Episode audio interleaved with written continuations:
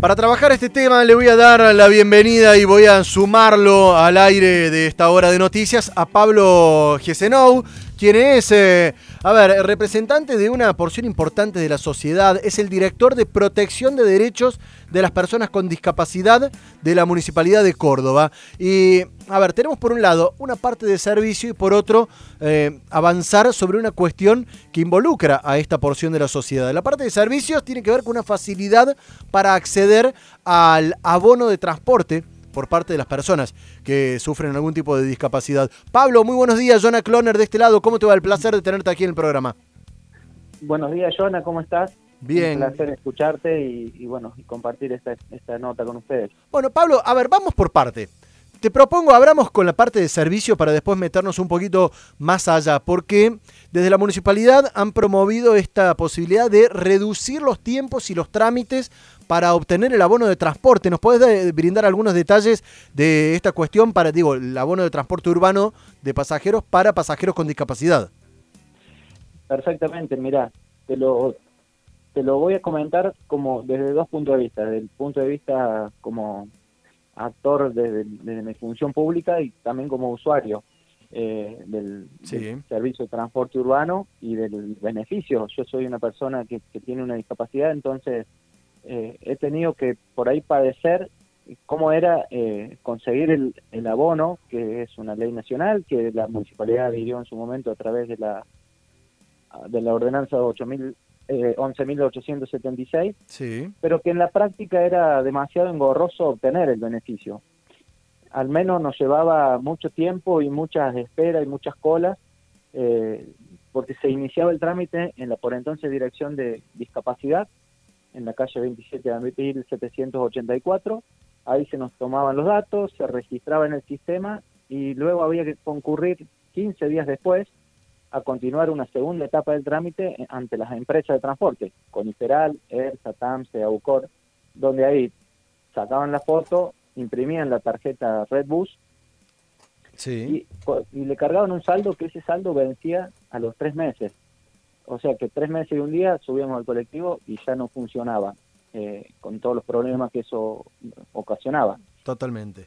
Eh, y había que volver a realizar el trámite ante las empresas donde las personas con discapacidad se sumaban a las largas filas del boleto educativo por algunos momentos, con el boleto para adultos mayores, con el boleto obrero y otros boletos sociales. Se formaban largas filas. con toda la complicación que conlleva, por supuesto. Con toda al aire libre, amontonado, era, era bastante engorroso. Bueno, ¿y ahora el, trámite cómo se realice, Pablo? Ahora el trámite, en primer lugar, eh, sugerimos sacar el turno a través del turnero eh, online de la municipalidad. ¿Hace falta tener el ciudadano digital?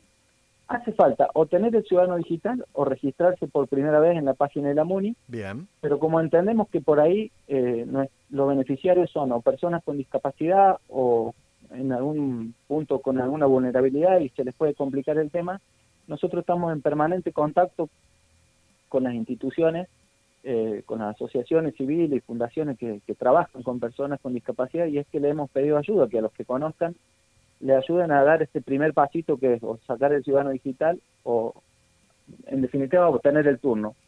De todas maneras, eh, quien no pueda hacerlo o se presente espontáneamente a hacer el trámite, nosotros tenemos un box especial para hacerle esa gestión, sacarle el turno y atenderlos en el momento, que es lo importante. El trámite se simplificó mucho desde el punto de vista operativo. La persona se presenta, nos muestra los requisitos, que es el certificado único de discapacidad y su documento, se registra en un sistema y se traslada al escritorio que está a dos metros de distancia, que pertenece a las empresas de transporte. Ahí le hacen esa segunda etapa del trámite que antes demoraba 15 días le toman la foto y le imprimen la tarjeta, y esta vez con un saldo que en vez de tres meses va, va a durar un año, pero que además se va a renovar automáticamente hasta la fecha del vencimiento del certificado único de discapacidad. Bien, o sea que básicamente se simplifica una vida entera de trámites, o sea, la burocracia bien aplicada. Es como, parecía ser un beneficio que terminaba siendo tan engorroso obtenerlo, renovarlo o tramitarlo que, que desalentaba muchas veces a las personas con discapacidad a hacerlo. Pablo, eh, me, intriga... el intendente en su momento fue pensar políticas públicas con sentido común y que lleguen a la mayor cantidad de cordobeses posible. Y en este caso hay 30.000 beneficiarios de, de, este, de este servicio que directamente se ven claro. aliviados de, de la burocracia. 30.000 solamente en Córdoba Capital. Hay 140.000 certificados de discapacidad en Córdoba, que son 140.000 familias que están en una situación de discapacidad, de los cuales aproximadamente 30.000 son los que usan el, transporte urbano. Eh, a ver, uno que, que digo, ha sido usuario por hoy el beneficio de tener un, vehículo particular, pero que no deja de observarlo por moverse en la ciudad. A mí me, pasó el otro día en, Rafael Núñez, freno un colectivo y había una persona en silla de rueda que entre cuatro pasajeros tuvieron que ayudarlo para que suba por la falta de, tecnología en el colectivo, por la complicación de que los colectivos o no frenan cerca de la parada. ¿Cómo se puede trabajar o se está trabajando vos ahora que estás adentro, digamos, de la municipalidad para solucionar esos inconvenientes que parecen eh, una pavada, ¿no? Pero son realmente grandes los problemas. Yo no estaba hablando con alguien que transcurrió siete meses con, continuos de su vida en una silla de ruedas, yo soy doble amputado de las piernas, sí. y, pasaba por estos, por estos percances permanentemente, incluso hasta teniendo por ahí la posibilidad de, tomar un taxi, eh, me, encontraba con esta situación de que los taxis no paraban al verte en una silla de ruedas. Claro, un absurdo total incluso. De manera tal de que no es algo que me lo hayan contado, a pesar de que tengo relación con, con algunas ONG como Derechos sobre Ruedas. Sí.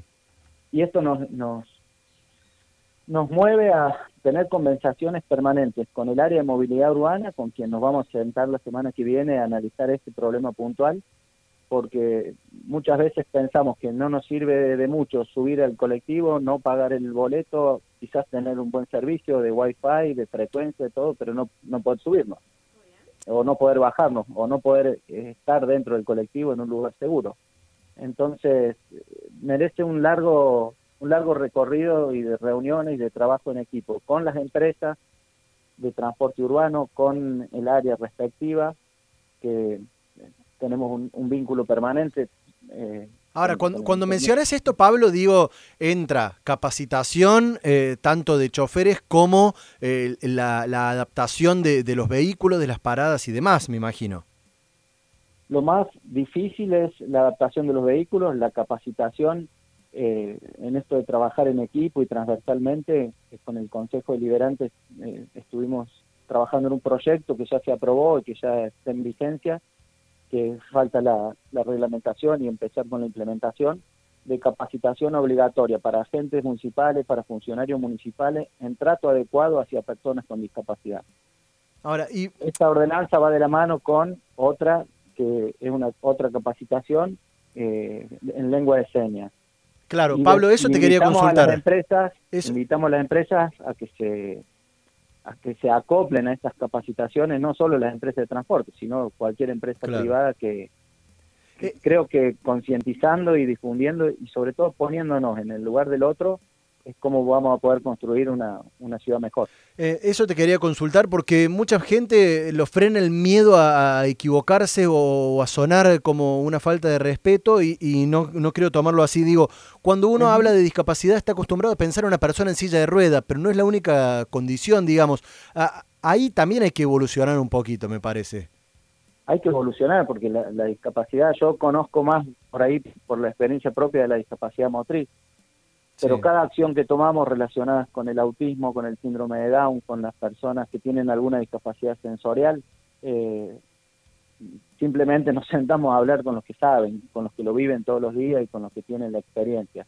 En el caso de, junto con la empresa TAMPE, en octubre empezamos a colocar las placas en braille en las paradas de colectivo que le indican al, usuario en qué, en qué parada se encuentra, hacia dónde va, de dónde viene. Y, en las paradas que todavía están, porque hay muchos lugares donde todavía seguimos como, como en la era antigua, decir, che, no, la parada es ahí en aquel árbol.